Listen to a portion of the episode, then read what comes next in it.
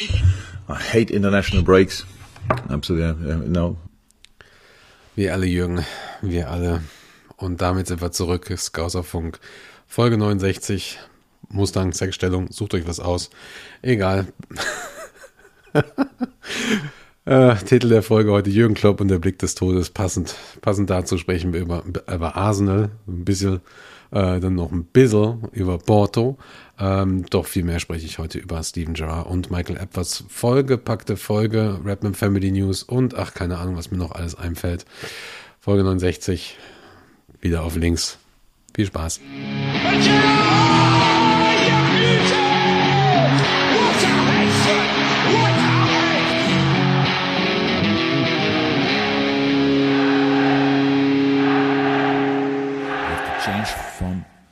doubter to believer. So, da sind wir wieder zurück und vielen Dank schon mal an alle, die eingeschaltet haben. Ach, ich wollte ja eigentlich noch eine Folge in der Länderspielpause aufnehmen. Was ich aber vergessen habe, ist, ich muss ja auch selber arbeiten. Ähm, nee, tatsächlich war es so, ich wollte mit Richard zusammen aufnehmen, der aber jetzt gerade auch sehr, sehr viel am Arbeiten ist. Von daher hat sich das so ein bisschen verschoben. Und ich habe dann tatsächlich eher mich auf zwei Artikel, zwei größere Artikel auch und ein paar Kommentare und so weiter ähm, konzentriert über die wir dann auch heute dementsprechend äh, reden werden. Und ähm, ja, ansonsten geht es da eigentlich auch ganz gut, ganz gut voran. Und ich hatte dann auch noch überlegt, ob wir, ob wir einzelne ähm, kleinere Snippets machen, also ganz, ganz kleine Folgen, eben nur mit einem ganz, ganz besonderen Thema, jetzt zum Beispiel eben was den Gerard und so, dann dachte ich aber auch so, ja, okay, komm, kannst du auch eigentlich alles in eine Folge packen. Ähm, und von daher ähm, ziehen wir das jetzt heute einmal durch. Doch tatsächlich ist es so, ich habe mir echt, also es wieder, sind ein paar Sachen auch wieder passiert diese Woche und überhaupt, ähm, aber ähm, da habe ich eigentlich gar nicht so echt, gar nicht so Bock drauf, ähm, da jetzt so irgendwie drüber zu reden, weil mich tatsächlich ein großes Thema halt einfach nochmal jetzt gerade sehr beschäftigt und ähm, ich fühle mich wirklich momentan einfach echt, ich bin fassungslos, das ist einfach nur noch alles Wahnsinn, was da draußen abgeht. Und ich dachte mir so, ich fühle mich echt so wie in so einem Horrorfilm, wo sich Menschen komplett dumm und irrational verhalten und einfach ganz viele drumherum einfach nur noch sterben. So, naja, wenigstens ist der Soundtrack geil, aber irgendwie fühle ich mich gerade so. Das ist einfach nur.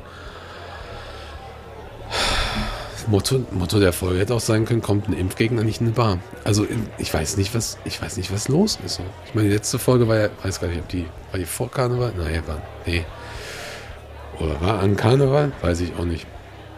Ähm, aber du guckst dir diese ganzen Bilder an und so weiter und hast an einem Tag halt diese, diese unsägliche Blödsinnssache. Und auf der anderen Seite bist du halt irgendwie Marktführer dieses Mal, aber was so Neuinfektionen angeht.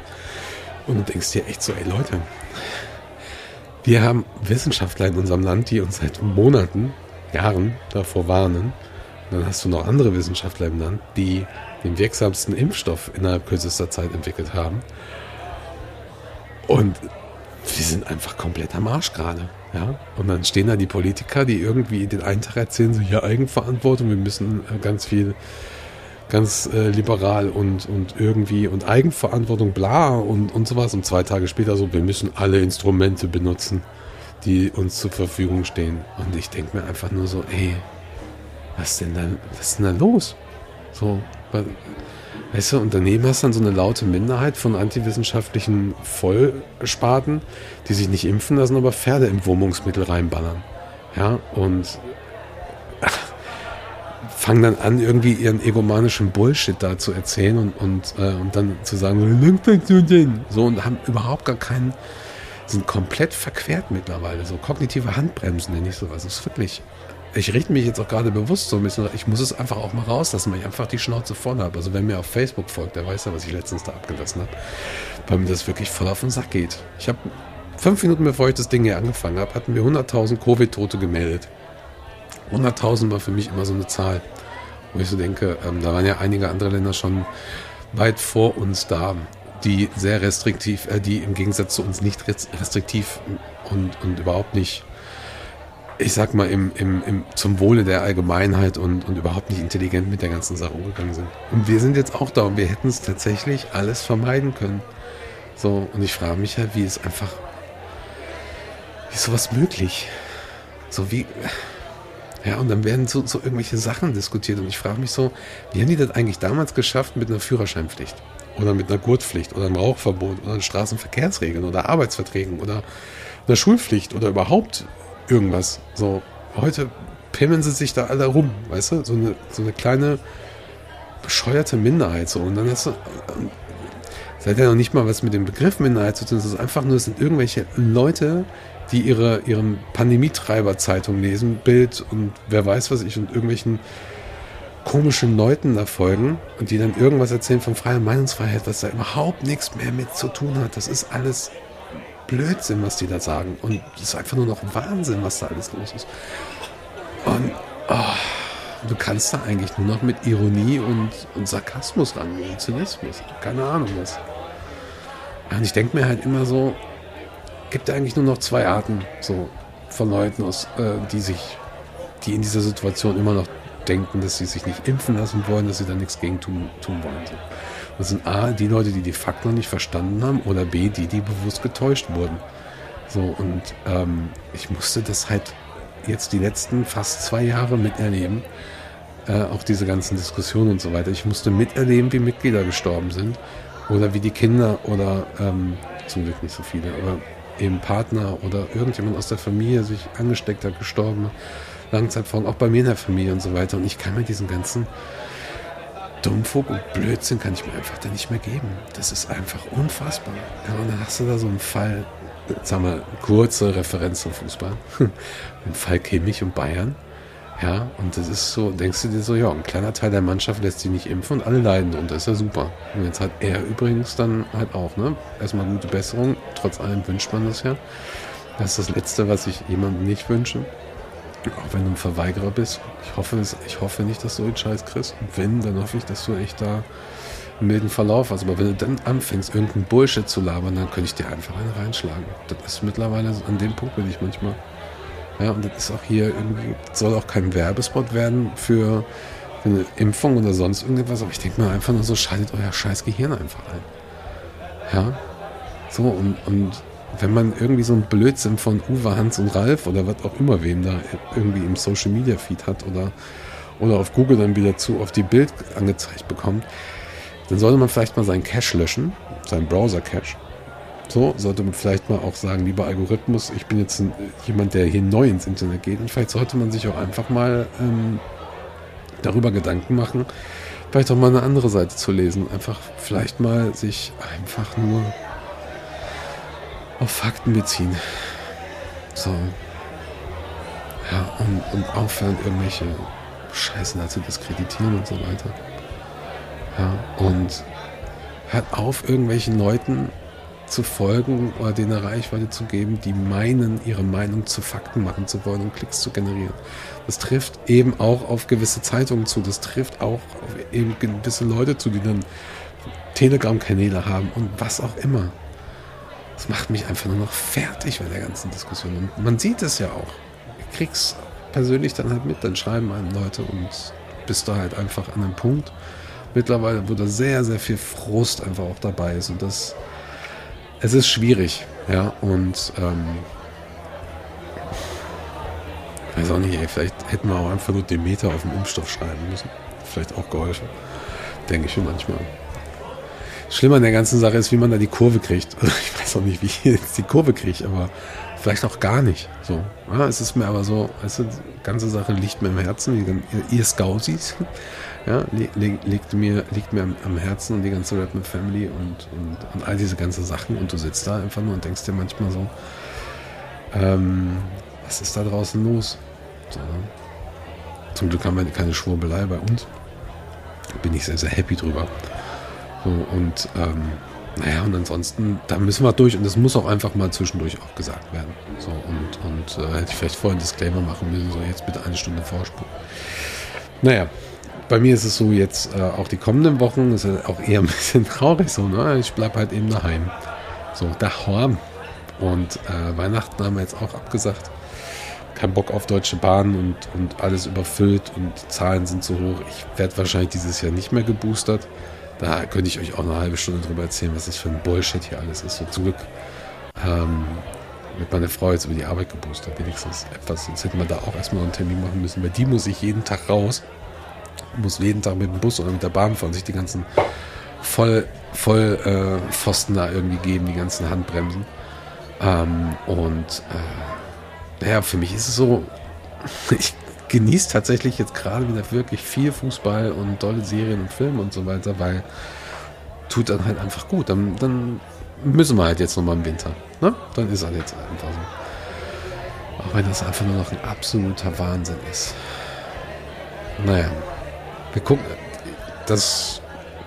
Komm, wenn wir schon mal im persönlichen Teil sind, ich empfehle, ich, ich würde gerne wirklich zwei Sachen empfehlen. Ähm, wir gucken gerade wieder Sex Education, dritte Staffel ist draußen, ist glaube ich auf Netflix. Ja, genau, das war das. Und ähm, wirklich, wirklich tolle Serie. Auch jetzt die dritte Staffel ne, ist ja immer mal so ein bisschen so, na, kriegen sie da die Kurve?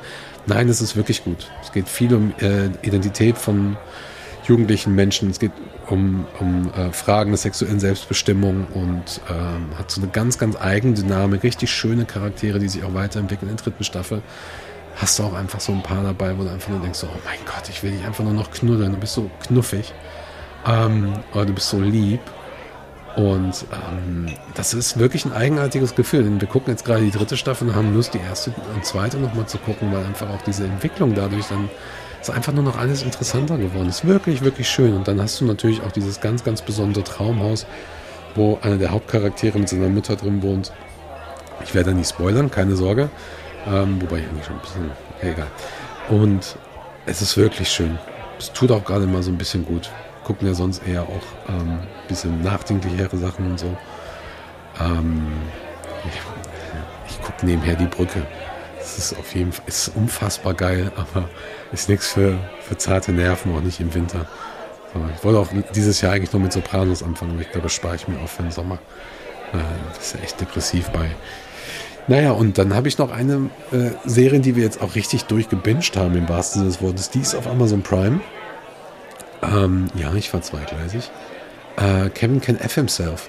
Und ähm, das ist tatsächlich keine seichte Unterhaltung, aber unfassbar gut gemacht. Sehr tiefgründig mit einem spannenden Konzept dahinter. Auch das werde ich euch nicht spoilern.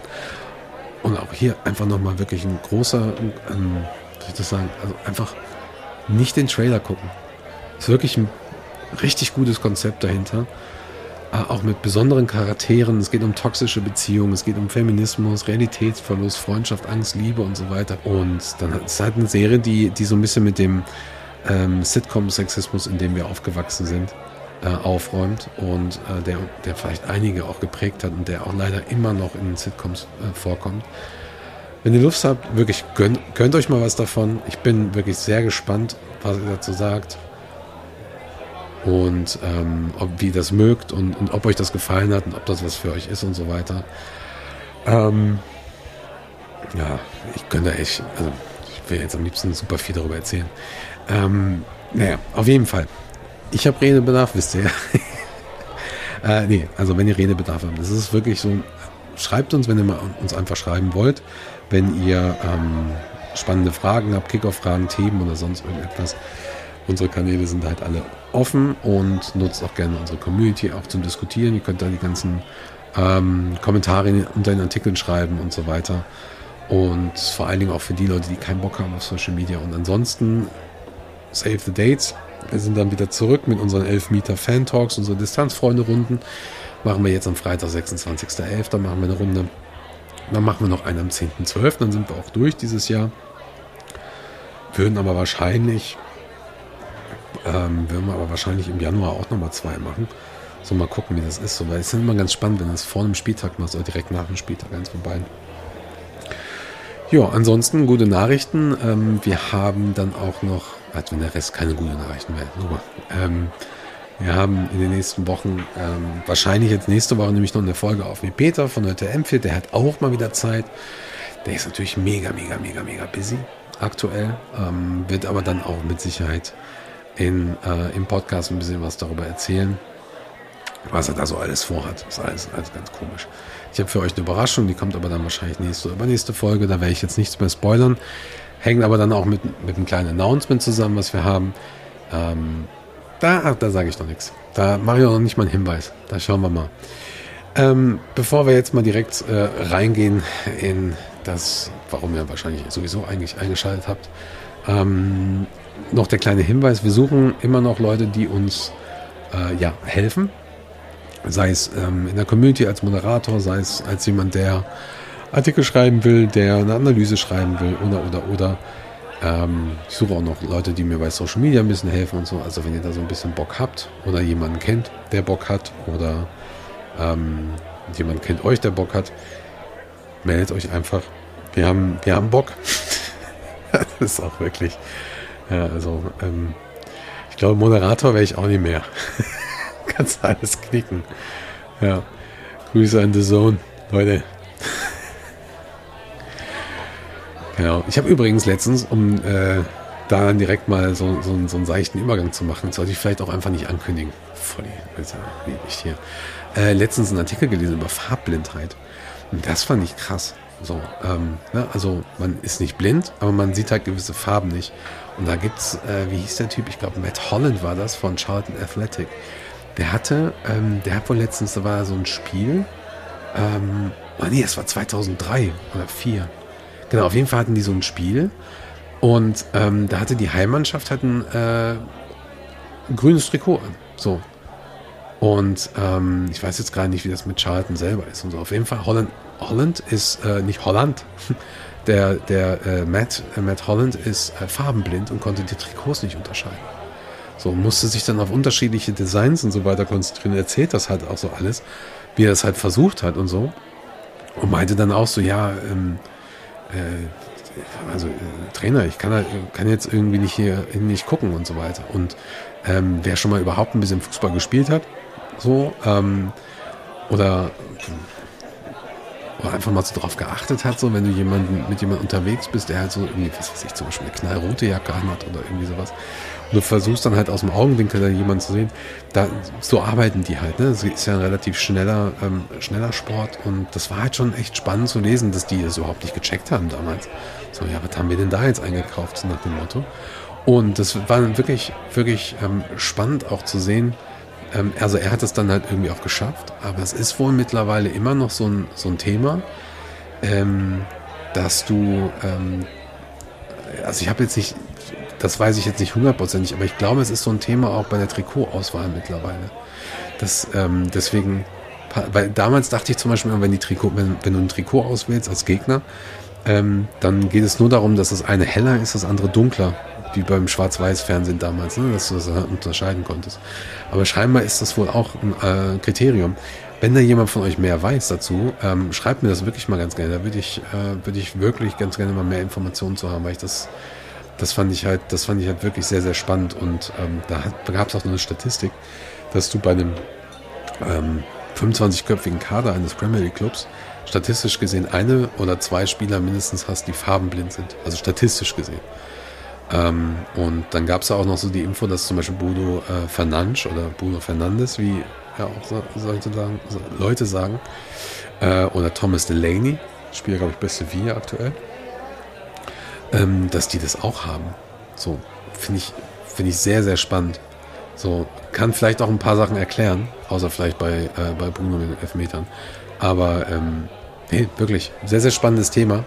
Vielleicht, ähm, na, wenn ihr mal ein bisschen Langeweile habt, soll ja auch mal vorkommen, vielleicht auch einfach mal in der Suchmaschine so ein bisschen eingeben, das ganze Thema. Ähm, werde ich auf jeden Fall weiterverfolgen. Vielen Dank da auch an äh, Sebastian war es, glaube ich. Ne? Ja, lieben Gruß und Sebastian. Vielen Dank für den, für den Hinweis. Auch den Artikel und so weiter. Wenn ihr immer mal so einen coolen Artikel habt oder irgendwas, was ihr mir empfehlen wollt, ähm, ihr wisst Bescheid. Ich bin der, der zwei Tage, äh, bin ich älter oder jünger? Weiß scheiße, weiß ich gerade gar nicht mehr. Ähm, äh, ich bin älter, genau, zwei Tage älter als Beyoncé. So, genau. Es gibt aber auch einen Film äh, über mich. ähm, das ist jetzt eigentlich nur lustig für die Leute, die mein, die mein Social Media Profil kennen und äh, den Film André. Naja, egal, komm, äh, los geht's. Sprechen wir doch mal ein bisschen über Hasen schnell. Ratzfatz, komm, wir sind schon viel zu lang hier. The first half an hour, I didn't think we were very good, to be honest. I didn't think anybody was very good. And the difference was that we got better and they didn't, basically. It was, it was, Um, we, had, no spark, we had no, No, no, creativity, And, it, and and what we needed was Jurgen Klopp to go over to Mikel Arteta and call him a bedwetter in a really, really loud German accent and inspire 50,000 Scousers and 11 players to do the absolute fucking business. Yeah. And that's what happened. That's the narrative. That's the story of the day. Klopp inspired that. Yeah, absolutely. Arteta did absolutely the worst thing you could possibly do. Die Reds kommen zurück aus der Länderspielpause direkt ins Topspiel gegen Arsenal in Anfield. Ausverkauftes Haus. 4 zu 0 durch Tore von Sadio Mane, Diogo Jota, Mohamed Salah und ja, mit dem ersten, mit der ersten Ballberührung des Spiels dann Takumi Minamino. 4 zu 0. Sehr, sehr komfortabel, extrem dominantes, besonderes Spiel auch von Liverpool. Ähm, was aber vor allen Dingen gut hat, ist, dass du nach dieser, ah, nach diesem bescheidenen Spiel gegen West Ham United einfach mit so einem richtigen Knaller aus der, aus der Saisonpause herauskommst. Und ähm, so vom Gefühl her kann ich das Spiel so in, ich sag mal, zwei Teile einteilen. Du hast einmal, ähm, es ist wirklich einmal diesen Moment so, wo du denkst so, hä, ist jetzt hier gerade irgendwie ein Fußballspiel oder, oder chillen einfach die ganzen Leute überall. Da ging ja teilweise kaum was auf dem Platz. Da ging auch erst recht gar nichts auf den Rängen. Da weiß ich überhaupt nicht, was da so los war. Ähm, wir hatten ein paar Leute vor Ort. Also, wenn das schon vorher krass war, sagt uns das mal ganz gerne. Also, für mich war das wirklich so, da war ja nix. So, hat auch, hat auch Jürgen Klopp, glaube ich, so ein bisschen moniert. Ähm, von daher ne, braucht es äh, einen Mikel Arteta, der einmal so richtig loslegte. Und ich muss zugeben, also was da jetzt in dem Moment los war, äh, Ende, der 20, Ende der 20er Minuten, ähm, da weiß ich, ich weiß nicht, was da in die, in die Leute reingefahren ist. Also grundsätzlich ist, ist es so, Mané geht in Zweikampf mit Tomiyasu, glaube ich, war das dem japanischen Spieler, weiß ich aber nicht mehr hundertprozentig. Erwischt ihm so ein bisschen mit dem Arm am Hals und äh, beim Kopfballduell und Arteta fordert gelb und dann bricht äh, Jürgen Klopp los, brechen alle los, Todesblick, ähm, Strahlen, äh, Blitze, alles, Erdbeben. So, und in dem Moment war dann auch Enfield wach. so, es war schon echt krass. Also, ich meine, ne, ähm, Jürgen macht ja auch mal ganz gerne. Von daher, ich fand das auch alles überhaupt gar nicht so schlimm. Aber, äh, ja, also, ich weiß, also muss irgendwas muss da gesagt worden sein, dass die da so komplett ausrasten. So, ja. Naja, auf jeden Fall, ähm, äh, ja, dann hast du halt einen Freistoß, ne? Kleiner Tipp, nicht mal Tipp faulen, wenn der so weit vorne ist. Ähm, genau, hast einen Freistoß, den verwandelt dann äh, Sadio Mane in der ersten Halbzeit und dann ging das halt auch richtig los, auch auf den Rängen. Ähm, allerdings habe ich durchgehend auch im Spiel, ähm, also bis zum, ich glaube, 2 zu 0 war das, habe ich das Gefühl gehabt, so, dass wir den, den Ramsdale durch unsere Torchancen äh, wieder zum Welttorhüter machen. Unfassbar. Und ähm, ansonsten hast du hast du einfach ein Spiel gehabt, was so aus meiner Sicht nicht vorhersehbar war. Arsenal kommt an die Anfield Road mit, ich glaube, zehn Spielen in Folge ungeschlagen, richtig gut drauf, ähm, gefestigt und so weiter, aber die haben ja überhaupt gar keine Schnitte mehr gehabt. Da war ja gar nichts. War ja gar nichts los. Die waren ja überhaupt nicht gefährlich. So, und ähm, da hast du ja dann teilweise auch einfach, vor allem in der zweiten Halbzeit, dann so viel Platz da gehabt, dass du, ähm, also meine Güte, wie geil war bitte, bitte das 2-0, ne? Dankeschön nochmal. Den Arsenal-Spieler, der, der da den Ball wie in der Kreisliga, also nicht mal Kreisliga, äh, quer zum Strafraum hingespielt hat. Ähm, naja, und die, die, die letzten beiden Tore waren ja dann durch ähm, hervorragend äh, eingeleitet. Das, das 3 zu 0 durch Alisson war das. Ich glaube, mit vier oder fünf Ballberührungen war das dann, dass du, äh, oder vier oder fünf Pässen, dass du dann zum Tor äh, gekontert hast und dann das ähm, 4 zu 0 war dann hervorragend. Ich glaube, durch Henderson war das, der gerade erst kurz vorher eingewechselt wurde. Erster Ballkontakt, glaube ich, sogar von Henderson auch. Dann mit Flanke, äh, beziehungsweise langer Ball auf Sadio. Und ähm, da hast du schon so ein bisschen das Gefühl gehabt, so, das, das, da, da hast du ein Team, zweite Klasse, die dagegen einspielen. Und ähm, das hat auch, ich glaube, das hat auch äh, Marvin ganz gut in den, in den Spielernoten gesagt. und der hat auch wirklich hervorragende Spielernoten gegeben. Ich glaube, wir hatten äh, abgesehen, nee, wir hatten überhaupt gar keinen Spieler unter, unter 8. Ja. Äh, das, ist schon, das ist schon wirklich bemerkenswert.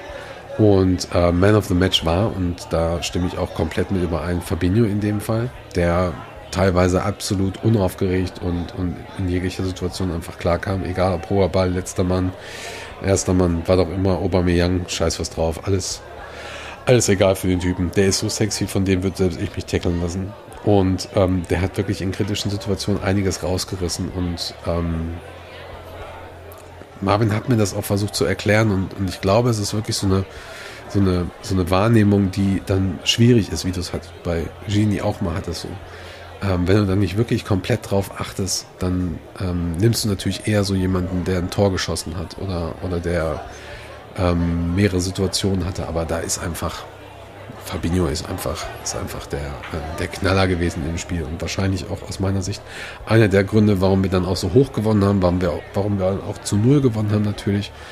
Das heißt jetzt nicht, dass die, dass die äh, Abwehr da in keinster Weise gut war, ganz im Gegenteil, hervorragend, herausragend auch, Alexander Arnold, also unfassbar was der da auch wieder abgerissen hat. Er hat doch, glaube ich, zwei Vorlagen gegeben, eine vorbereitet, ähm, eine, eine Torsituation auch vorbereitet, glaube ich. Also wirklich, ähm, es tat wirklich richtig, richtig gut.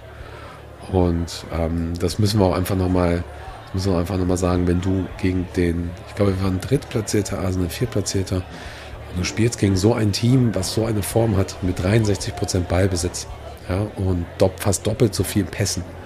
Ähm, also komplett dominant.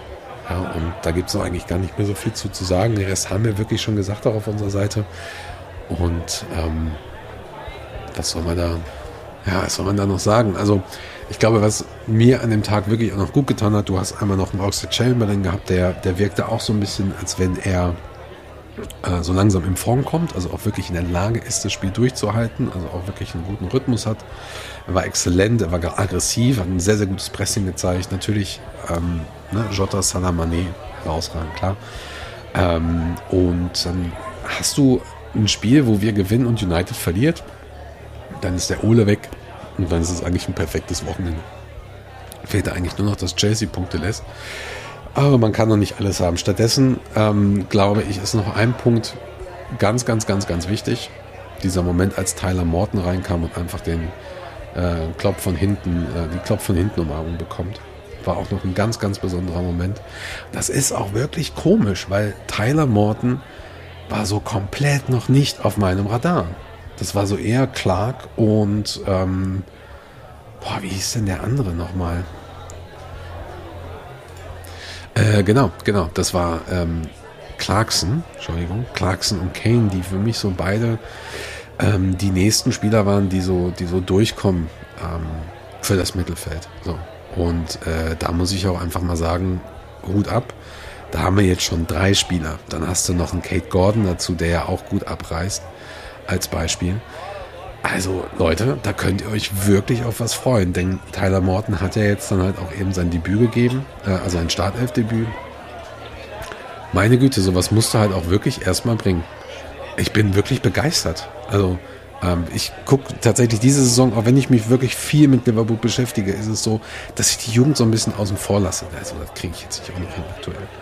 Ähm, und man kriegt immer nur so, ich sag mal, die Peaks mit. Also wirklich so die Sachen, wo du ähm, wo du einen Spieler hast, wo dann auf einmal ganz viele drüber reden. Ne? Wenn dann Neil Jones darüber redet, James Pierce oder äh, die Rapman TV-Leute oder, oder, oder, oder du hast dann halt jemanden, der dann mal auf der Bank ist und oder drei Tore schießt irgendwie für die Jugend und ähm, da bin ich wirklich, da bin ich wirklich begeistert. So.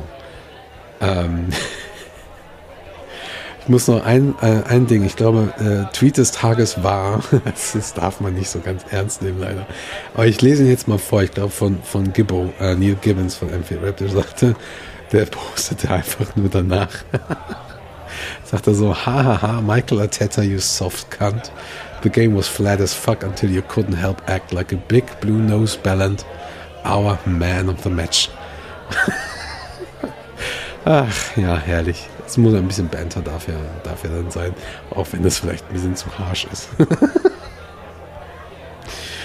Ja, Arsenal hatte keine Antwort und ähm, wir haben alles andere beantwortet. Ne? Läuft.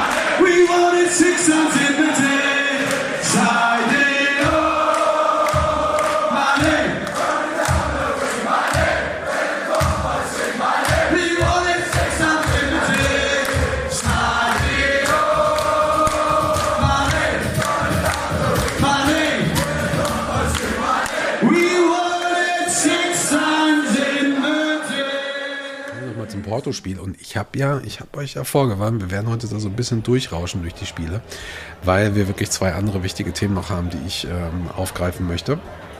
Und ähm, Porto war ein Spiel, wo wir sowieso schon qualifiziert waren. Und ich glaube, das einzig Interessante war an der ganzen Sache für Porto noch, äh, gewinnen sie oder holen sich einen Punkt und können damit zum Beispiel Atletico Madrid in die Europa League wegschicken, abschicken, äh, Tschüss sagen, wie auch immer.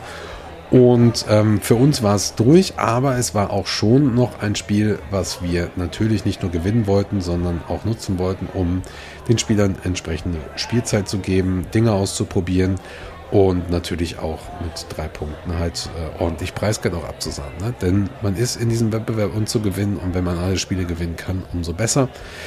Äh, Group of Death, jo, läuft. Von daher ähm, 2 zu 0 durch Tore von genau, von Thiago. Tiago Alcantara. Tiago. Tiago Alcantara. He moves through the midfield. Alter Falter, was eine Bude. Und Mohamed Salah, 52. und 70. Und ich hatte tatsächlich damit gerechnet, dass, dass wir schon in der ersten Halbzeit ein paar Tore finden. Also entweder wir oder generell das Spiel. Ähm, Porto hat wirklich zwischendurch sehr, sehr gut mitgehalten, aber Thiago hat dann irgendwann keinen Bock mehr und so einen wunderschönen Strahl. Wie sagte, wie sagte der ähm, Kommentator noch? Gemälde von einem Schuss. Ja, ähm, das ist wirklich ein unfassbar geiles Ding. Guckt euch wirklich nochmal die, die Wiederholung an und guckt euch an, wie alleine wie Thiago den Ball trifft. Ich glaube, der wird nachher noch abgefälscht, aber wen interessiert's? Ja, schon so ein bisschen, äh, sagte eine, sagte auch Gerardesque. Ja, ansonsten relativ ähm, zwischenzeitig, zwischenzeitig ein relativ ausgeglichenes Spiel, bis dann einfach Porto äh, da überhaupt gar keine Schnitte mehr bekommen hatte. Ja, und wir das Spiel einfach komplett unter, unter Kontrolle hatten. Und ich glaube, ein weiterer Punkt, den ich ja gerade schon angesprochen hatte, Tyler Morton war einfach mit seinem Startelfdebüt da. Ich glaube, Konate gab auch sein Startelfdebüt in der Champions League. Beides ähm, für mich sehr, sehr wichtige Meilensteine. Auch toll, dass äh, Origi zurückgekommen ist. Minamino, der sah zwischendurch nicht so glücklich aus für mich, ähm, hatte auch eine Startelf. Und ähm, trotz allem bin ich damit happy. Die, das sind alles Spieler, die brauchen ähm, Einsätze. Und das ist dann einfach, genauso wie Nico Williams, das ist, sind dann einfach so Momente, ja, das musst du denen auch einfach geben. Und schenkst du Vertrauen, das passt. Simikas ähm, auch als Startelf, in der Startelf dann später ausgewechselt für Robertson. Das passt alles, das muss auch alles sein und dafür, ähm, ja, du hast es halt einfach auch gemerkt an, an einigen Spielzügen, du hast es gemerkt an, an Pressingverhalten und so weiter. Da lief jetzt gerade auch nicht alles rund und das muss man einfach auch als Fußballfan dann eben verstehen natürlich, ne? Dass, dass da, ja, die Spieler brauchen halt einfach die Spielzeit so. Dafür hast du dann aber eben so einen Salah auf dem Platz oder einen Manet, die mal so einiges wegreißen. Oder eben Thiago, der zu Recht bei uns auch einfach Man of the Match war. Ja, mit dem konntest du echt, mit dem konntest du gestern Mathematik machen, ne? Waren sie Achter, waren Sechser, waren Zehner? Keine Ahnung. Der hat einfach, der hat einfach alles durchgezogen. Der, der hätte ja fast sogar noch ein, äh, eine zweite Vorlage gegeben für Manet, was, glaube ich, später nicht gegeben wurde. Ähm, diese Spieler haben einfach diese Ruhe und diese Selbstverständlichkeit, die, ähm, die dann den anderen Spielern helfen, in dem Spiel klarzukommen. Und wie willst du dich sonst weiterentwickeln, wenn du, wenn du nicht mal 90 Minuten, 60 oder 70 Minuten von Anfang an spielst? So. Und ähm, ja, Thiago ist einfach jemand, der, der wirklich sehr, sehr elegant die Situation ausgenutzt hatte und, ähm, und das Spiel so ein bisschen in die Hand genommen hatte, bis er ausgewechselt wurde. Und wirklich zu Recht einfach ein schönes Traumtor. Und ähm, wir haben es ja im Vorfeld auch schon gesagt, die Pressekonferenz mit ihm war einfach auch so ein Moment, wo er nochmal sagte, so, ey, 100 Prozent habe ich die richtige Entscheidung getroffen, hier hinzukommen. Ja, und ich bin hier, um Fußball zu spielen. Ich bin hier, um der Mannschaft zu helfen. Ich bin hier, um Titel zu gewinnen, das Maximum aus allem rauszuholen. Ja, und da wollen wir einfach mal hoffen, dass er äh, verletzungstechnisch das Ganze durchziehen kann, dass er einfach durchhält, denn er ist einfach ein hervorragender Spieler. So, die Leute holen sich nicht einfach irgendeinen Spieler da. Ne? So. Es gab aber, und das will ich jetzt auch mal hier einspielen, das ist ganz, ganz, ganz, ganz wichtig. Das sage ich, weiß nicht wie lange schon. Das sage ich auch schon von vor ein paar Jahren und so weiter. Ja. Ähm, Pressekonferenz mit Klopp. Und das ist wirklich ein ganz, ganz wichtiger Punkt. Und er sagt es da auch nochmal, und ich würde es mir am liebsten auf ein T-Shirt drucken lassen. Ähm, er wird halt eben gefragt, wie, welche Spieler er ein, einstellt, äh, ähm, auflaufen lässt. Ja, vor allen Dingen, wenn man bedenkt, was das letzte Saison zum Beispiel mit äh, Jota gemacht hat bei Midtjylland. So, und ich denke, wir sollten auch einfach nochmal reinhören und ich lasse es dann auch sacken. Also ich brauche dann da auch einfach nichts mehr zu, zu sagen. So, ähm, hört auf den Jungen, der hat Ahnung. Verdient nicht umsonst 15 Mille pro Jahr, glaube ich. Viel Spaß, hören wir mal, was der Klopp sagt. Oh, come on, Carl. You know, the, you know the, these kind of things. It's it's really it's really easy to sit there where you sit, or where all the people who judge us in these moments to sit and say, leave him out, leave him out, leave him out. We leave them all out and play with a team which is not a Champions League team. We don't have enough players for that, by the way. Um, and then um, nobody can get injured. But we, what the first question was, I think, from Ian what, uh, how much we respect um, the integrity of the of the competition. So it's so easy to sit in your chair and ask these kind of questions. To be honest, um, we have to line up a team who has a chance to win the football game. And the Diogo situation was very unlucky, and we I hated I hated it and to make that I made the decision. But would I have done the decision the same again? That's the only question I have to answer. Yes again because you need stability. We cannot have we cannot play football games like here with this lineup and next game lineup who has no chance to win a game and then they bring them back again. The players need rhythm, all these kind of things. So really, it's that you only bring it up. It's not. It's really. I don't think it's fair that you bring up this old story that a player got injured. They all all can get injured. Do I make the decision who I don't care if he gets injured with the lineup tomorrow night? No, I can't, and I will. Not, I will not. These things happen in football, and hopefully nothing happens tomorrow. Einfach alles, was Jürgen sagt. Ja. Ich bin einfach so super happy über den Sieg auch gestern und, und auch Arsenal nochmal so. Denn am Ende des Tages ist es bei mir wirklich so, wir sehen eines der besten Teams der Welt seit Jahren. Sehen wir eines der besten Teams der Welt und wie die einfach ihr Spiel abziehen und einfach so viel Freude bringen. Es tut mir wirklich gut und es tut mir auch in dieser ganzen Pandemie gut. Und ja, ich weiß, viele können sich da nicht drauf konzentrieren, haben keinen Bock oder für die, ne?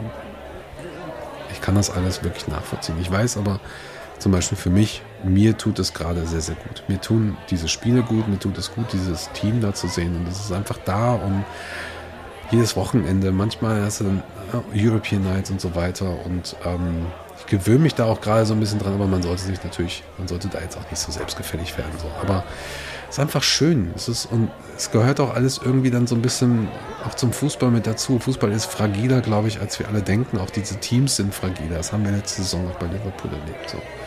Vielleicht ist es gerade auch deswegen perfekt, weil es auch unser Leben widerspiegelt. So. Ich spüre nur einfach gerade, die haben Bock. Und das ist auch wieder so eine besondere Saison.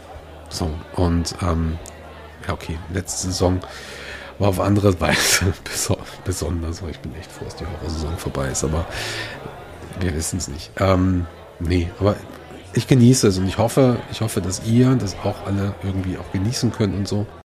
Again, let me just take you through my theory, right? Und ja, ist vielleicht jetzt ein bisschen schwierig, nach England zu fliegen, ins Stadion zu fliegen. Wir haben jetzt noch ein paar Leute, die jetzt auch Tickets haben. Let's go. You'll never walk alone.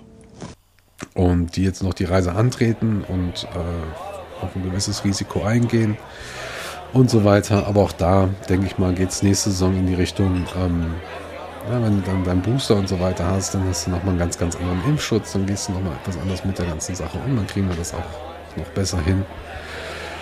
Und in der Hoffnung, dass wir dann auch diese Saison noch ganz, ganz viele Leute ähm, nach Empfit schicken können, die dann Thiagos äh, Pässe, Tore und, und äh, Spieler wie Morten und ähm, Konati und ach, einfach alle ähm, sehen können. Und äh, wer weiß, ne? vielleicht, vielleicht schaffen wir wieder einen Titel diese Saison. Das wäre einfach schön. I pray a lot. Seriously, I pray a lot. das Team dafür ist da. Das Glück haben wir nicht in jedem Spiel, aber wir haben dieses Glück und ähm, ja, komm, das kriegen wir alles hin zusammen. Ne? Oder? Ja, kriegen wir, kriegen wir schon hin. Bravo! Kick one! Ja, und während ich eigentlich jetzt eine Überleitung machen wollte zu Gerard, äh, lese ich gerade nebenher, dass äh, Rangnick als Interimstrainer bei United anfangen soll. Heide Witzka. Alter, ist das verrückt. For all the fans of Liverpool, vamos, Man United, get out, get out, Man United, get out. Ja, kommen wir noch einmal zu Steven Gerrard, der Liverpool-Legende, die jetzt den Job bei Aston Villa übernimmt. Er beerbt Dean Smith, der Aston Villa zumindest in die Premier League geführt hat und aufgebaut hat und äh, dort konsolidieren wollte. Das hat er jetzt zumindest in dieser Saison nicht mehr geschafft. Aston Villa underperformed, hat Probleme und ähm, Steven Gerrard soll es richten. Der Steven Gerrard, der in der letzten Saison eine Invincible-Saison hinlegte und über die Grenzen von Schottland und Europa hinaus beeindruckte, übernimmt jetzt quasi mitten in der Saison. Ist eigentlich alles ist komplett viel zu schnell. Das ist alles so strange, was da abgegangen ist. Ähm, sind wir glücklich? Ja. Ist es befremdlich? Ja, ist es auch.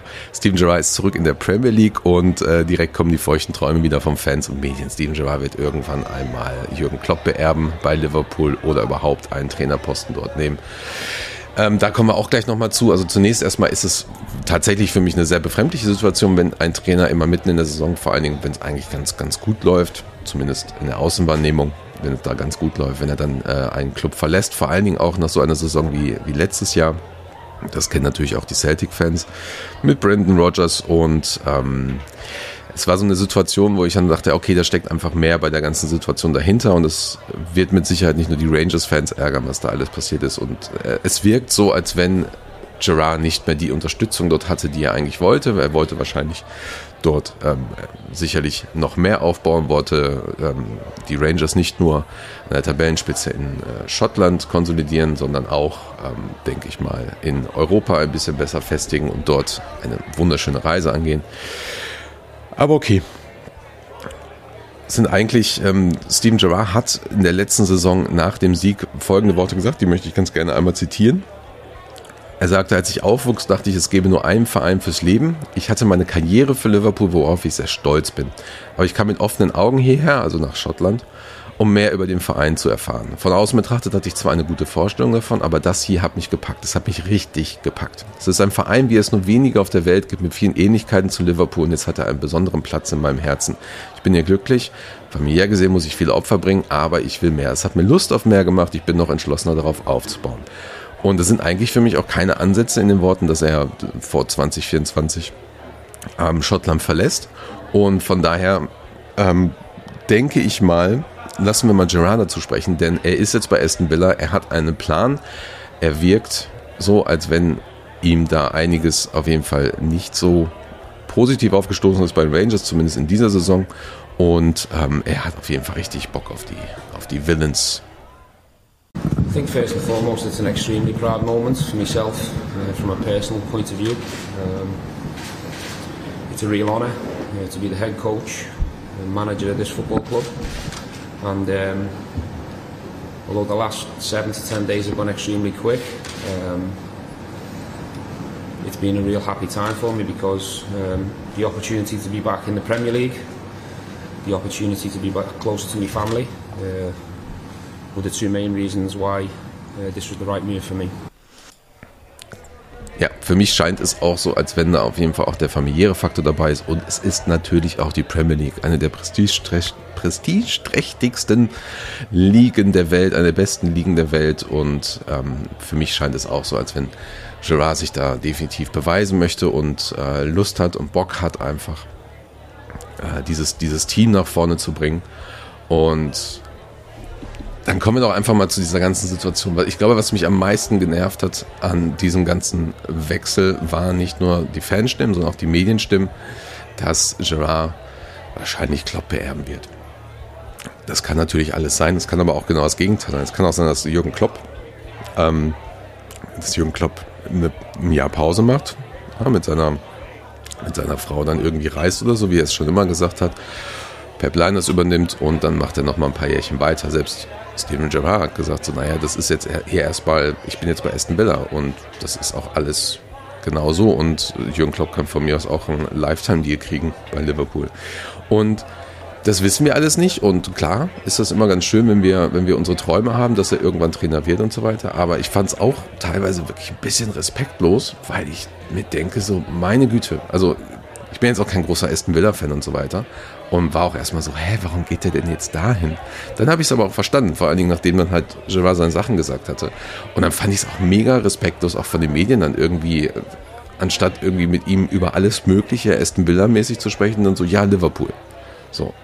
Und ähm, das ist einfach, ich verstehe nicht, was das soll. So, und er war da auch ziemlich, äh, ziemlich ange, angeknackst, das hat man ihm auch angemerkt in einer der Pressekonferenzen. Und er, ähm, wir müssen, das, das muss uns einfach klar sein. Natürlich ist äh, Gerard, egal wo er ist, er ist einfach Liverpool, ja. Und das, das weiß auch jeder.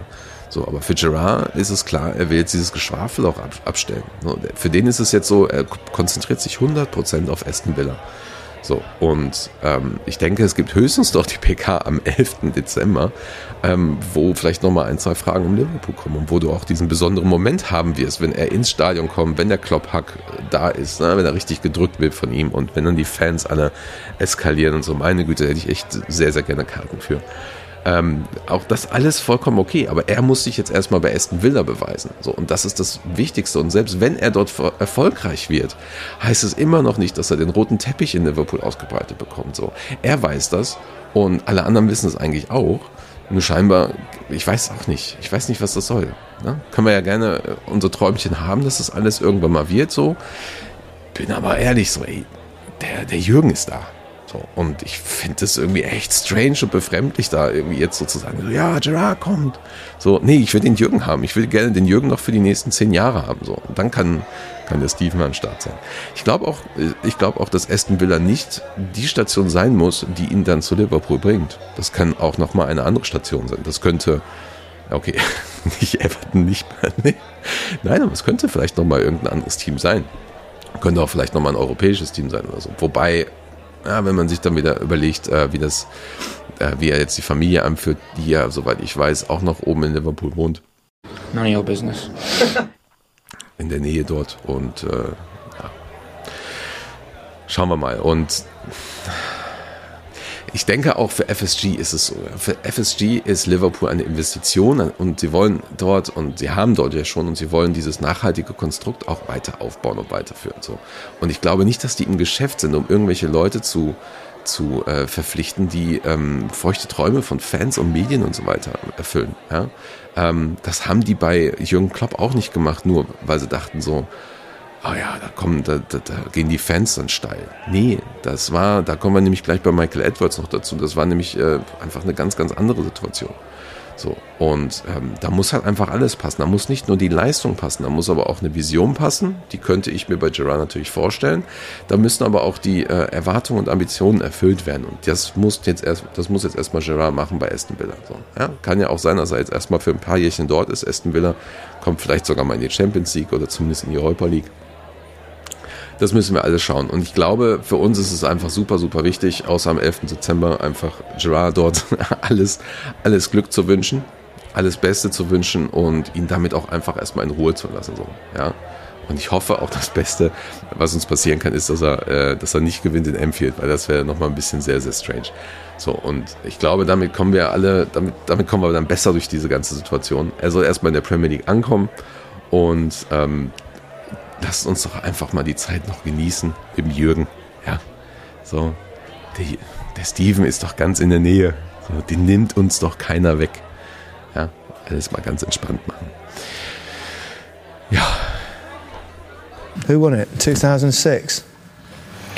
I can't remember. I was probably still drunk from 2005. you didn't care. Ja, kommen wir noch mal zu Michael Edwards und das ist auch wirklich, es ist sowas von typisch. Weißt du, du nimmst so eine Folge auf und innerhalb von ähm, ein, zwei Tagen nach dieser Folge äh, kommt dann das Ding mit Gerard und kommt dann auch der offene Brief vom äh, Brief. kommt der offene Brief von Michael Edwards äh, und du hast halt einfach so zwei richtige Knaller-News. Naja, so ist es dann halt, ne? Könnte man ja auch gerne mal weitermachen. Dann nehmen wir also einfach mal zwei Tage vor dem letzten Spiel auf. Mal gucken. Gucken, was uns das, was uns das bringt.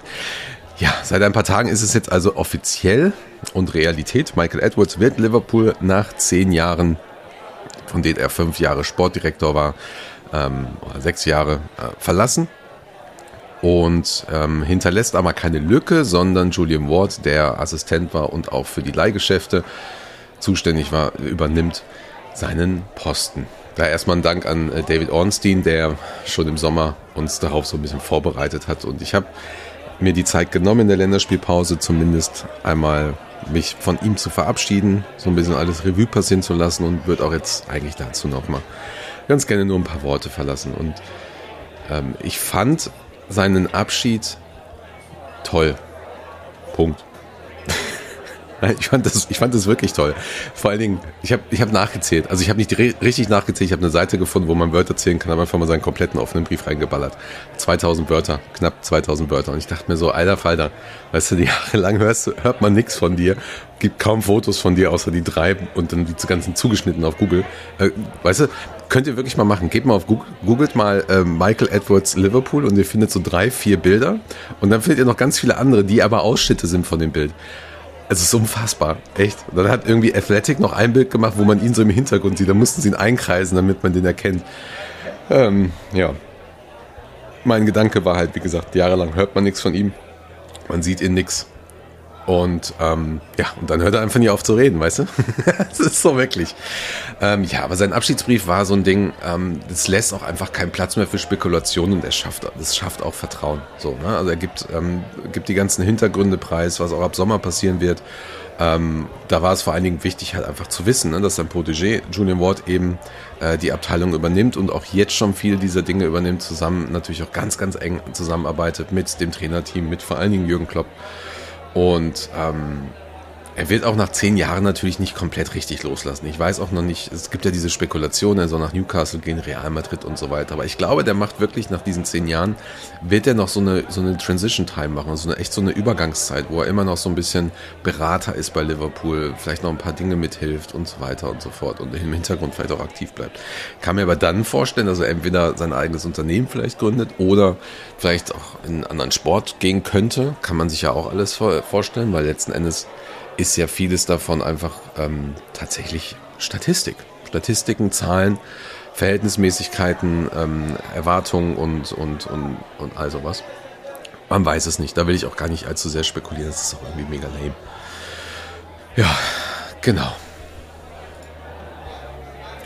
Ja, und ansonsten ist es so, ich habe mir da wirklich Gedanken drüber gemacht und ich glaube, man kann wirklich sein Ding, seine, seine Karriere bei Liverpool in zwei Teile aufteilen. Du hast halt zum einen diesen Teil, der ähm, bis Klopp passiert, ja, wo er in der Abteilung für ähm, im Transferkomitee ist, in einem tatsächlich damals wirklich ein dysfunktionalen Komitee unter Comolli.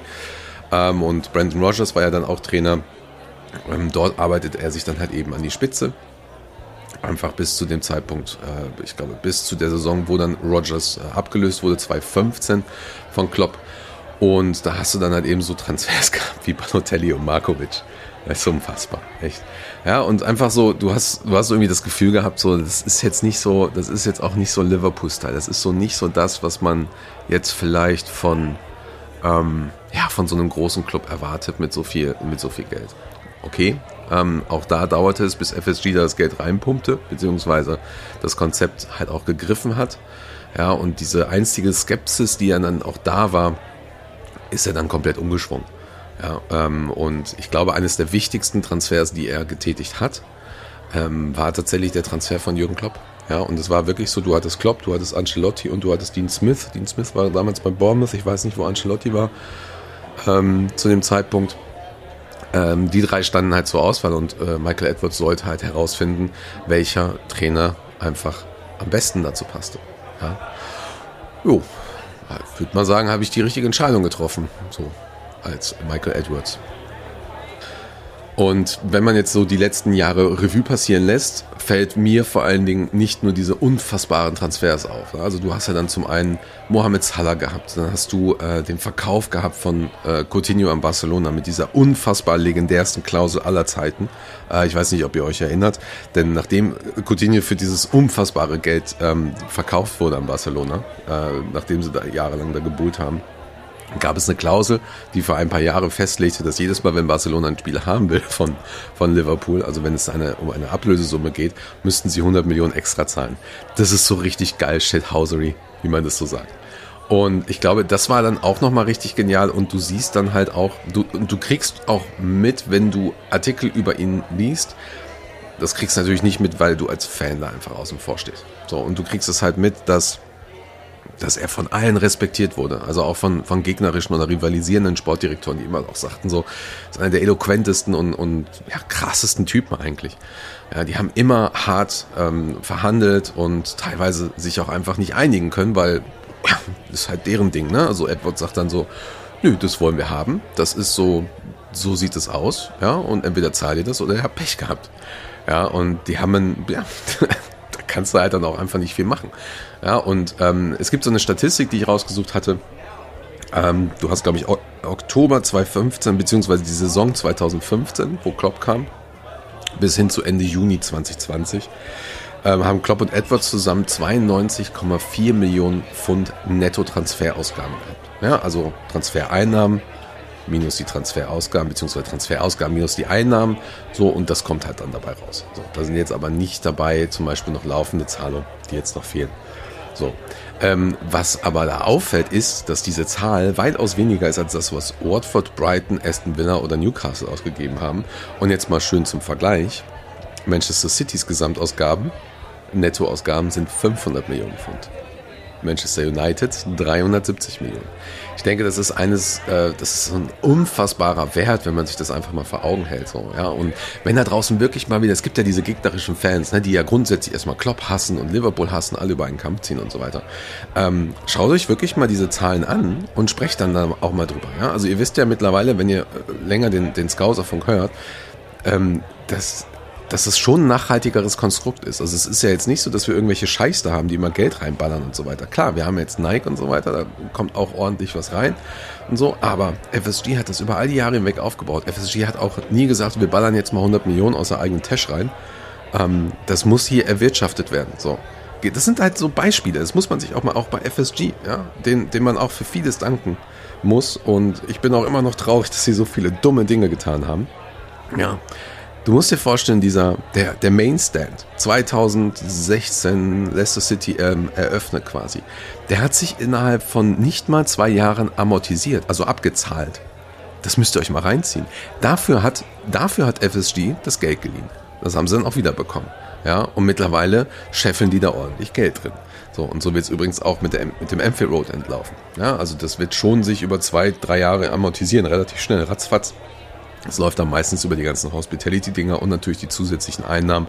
Drumherum Werbe, äh, äh, was ist das hier? Ähm, Plakate drin oder sowas. Und dann hast du natürlich auch noch die ganze Hospitality halt eben drumherum, ne? Getränke, Essen und so weiter. Und das muss man sich da mal vor, vorstellen. Und das sind auch einfach Argumente, den kann man, die kann man auch einfach mal jemandem geben, ne? Wenn da jemand wieder so ein Fan ist, so, ja, ihr habt ja auch einfach scheiße viel Geld und so.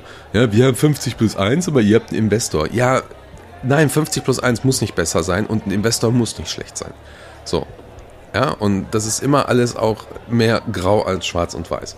So, und dann kommen wir doch einfach mal nochmal zurück. Dann hast du halt eben so einen Van Dijk gehabt, so der die 80 Millionen haben sich definitiv ausgezahlt. Ja, du Roberto Firmino, den Edwards noch damals, ich glaube, da war er noch nicht Teil des Transfer, ähm, also noch, noch nicht Sportdirektorchef, den hat er aber gefunden. Sadio Mané auch, hat sich auch alles ausgezahlt. Alisson Becker, Fabinho Tavares, das sind alles die Leute, die ähm, einfach das Fundament der, und die Basis des Erfolgs bilden über, über all die Jahre hinweg. Ja, wir haben uns das aufgebaut. Schaut euch doch einfach dann diese Transfers an. Du hast einen der besten Rechtsverteidiger, den holst du aus der Jugend. auch da, dank nicht nur an Michael Edwards, aber auch an Critchley, Pep Lindes und so weiter und so fort. Und dann hast du auf der anderen Seite einen Robbo, der von einem Absteiger kam. Ja, ähm, das sind halt nur so die kleinen Beispiele. Und, und, und Salah hat auch nur ein 30 gekostet. Oder was war das? Ja, und das muss man sich einfach alles mal vor Augen führen. Und dafür bin ich Michael Edwards auch unfassbar dankbar. Take easy. Relax. Hey. Diese komplette Transformation, also lest euch da gerne in dem Artikel das nochmal rein oder, oder sucht mal bitte die Aufstellung raus von, vom äh, Spiel, ich glaube Tottenham war das, ja genau, das erste Spiel 17.10. gegen Tottenham. Sucht euch da mal die Aufstellung raus ähm, und vergleicht sie doch ganz gerne mal zum Beispiel mit Liverpool-Chelsea, 22.07.2020. Findet ihr auch einen Tweet von uns zum Beispiel. So unfassbar. Das ist einfach eine unfassbare Transformation. Und das ist ja nicht nur die Transformation des Teams, sondern du hast ja dann die Transformation äh, des Stadions, du hast ein neues Trainingsgelände und eine Akademie, von der einfach viele träumen und so. Auch da sind die, sind all diese Direktoren, all die Chefs und so weiter mit drin. Ja, und auch da muss man extrem dankbar dafür sein. Das wirkt schon alles sehr, sehr, sehr, sehr äh, fundiert und sehr, sehr nachhaltig.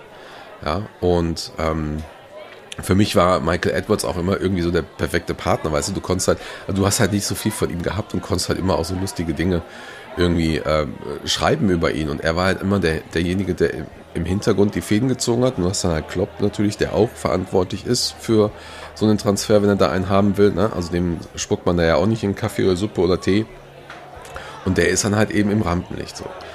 Und ich glaube, ähm, ich glaube, dass wir natürlich immer ein Risiko haben. Du hast immer ein Risiko, wenn du wenn du in einer funktionierenden Struktur bist ähm, und da etwas änderst.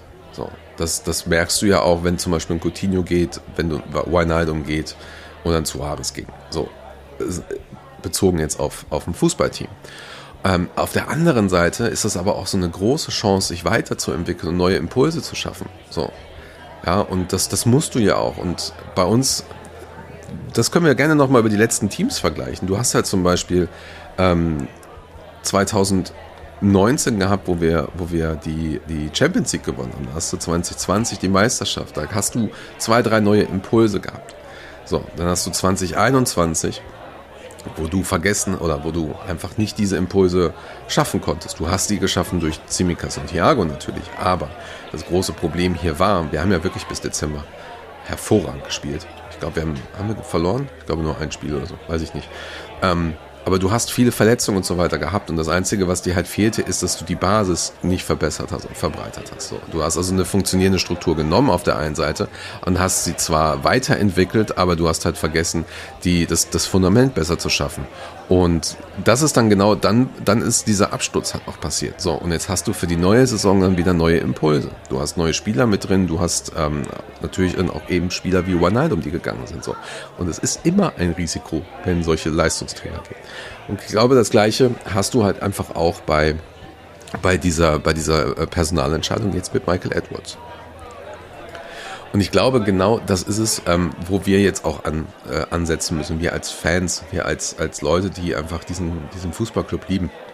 So, wir müssen uns dessen bewusst sein. Wir müssen uns bedanken bei allen, die für Michael Edwards verantwortlich sind und für alles, für das Michael Edwards verantwortlich ist. Auf der anderen Seite halt auch verstehen, jetzt kommt halt eben Julian, Julian Ward und ähm, auch da ist großes Vertrauen da innerhalb von Liverpool. Und genau da müssen wir ansetzen, denn aus meiner Sicht wird da auch alles gut. Du kannst, du kannst halt nicht so eine unfassbare, also das, der hat ja schon wirklich überperformt, der Michael Edwards. Du kannst nicht diese, also du kannst nicht diese Transfer-Saga einfach so extrem abziehen wie der. Das ist und selbst wenn, dann ist das auch wieder ein riesiges Glück.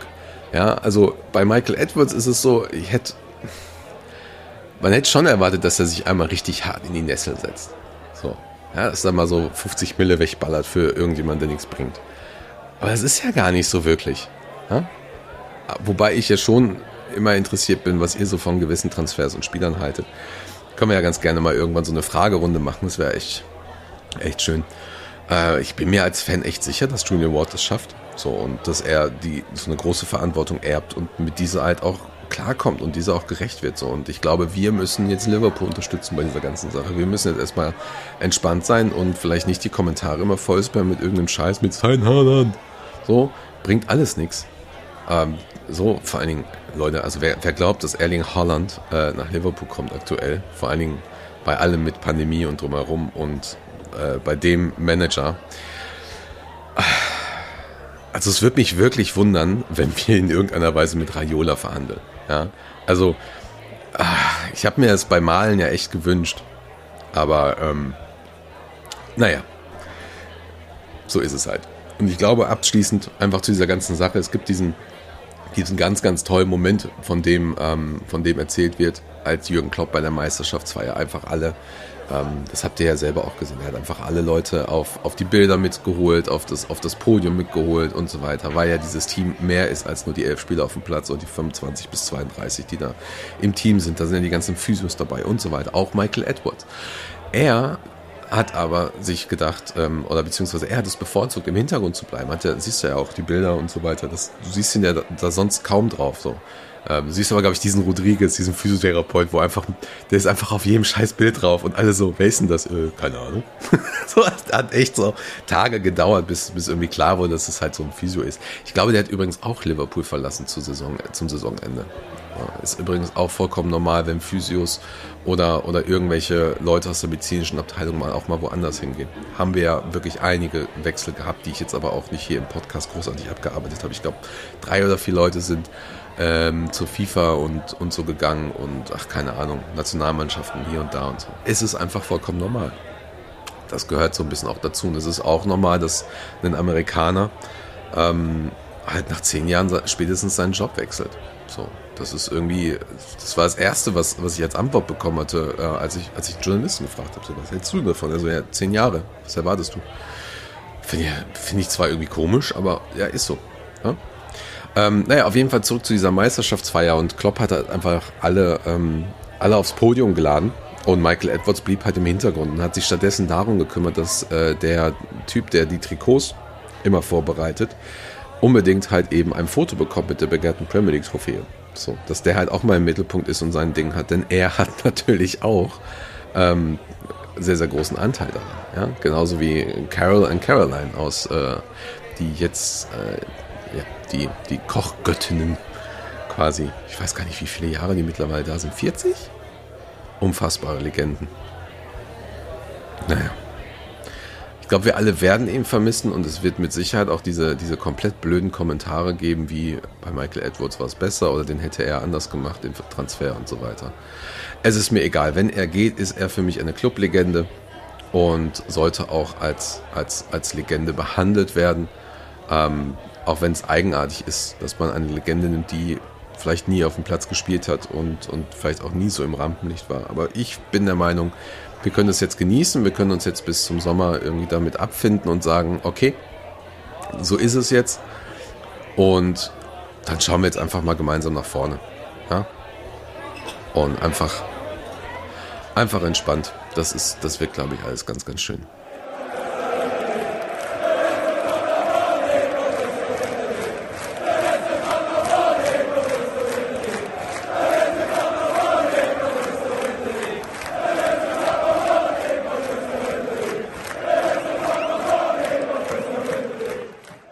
Damit würde ich mich eigentlich, glaube ich, für heute dann verabschieden. Wir haben natürlich noch viele News, aber die werde ich dann mal nächste Woche mit euch besprechen. Vielleicht hat ja dann Peter schon direkt Zeit, dann kann man mal richtig rocken wieder. Und ähm, seid lieb soweit, folgt der Red Bull Family auf allen sozialen Medien, wenn ihr die noch benutzt.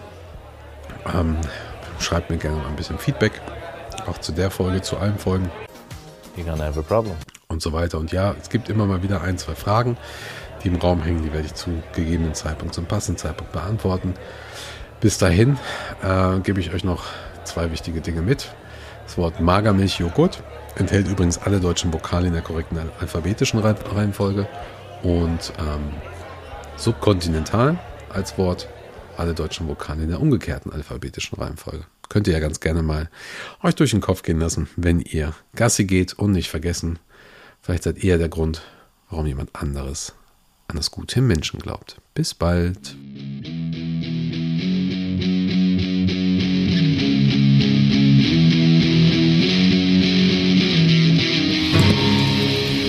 For football doesn't work out, so it's like considering a professional career in music.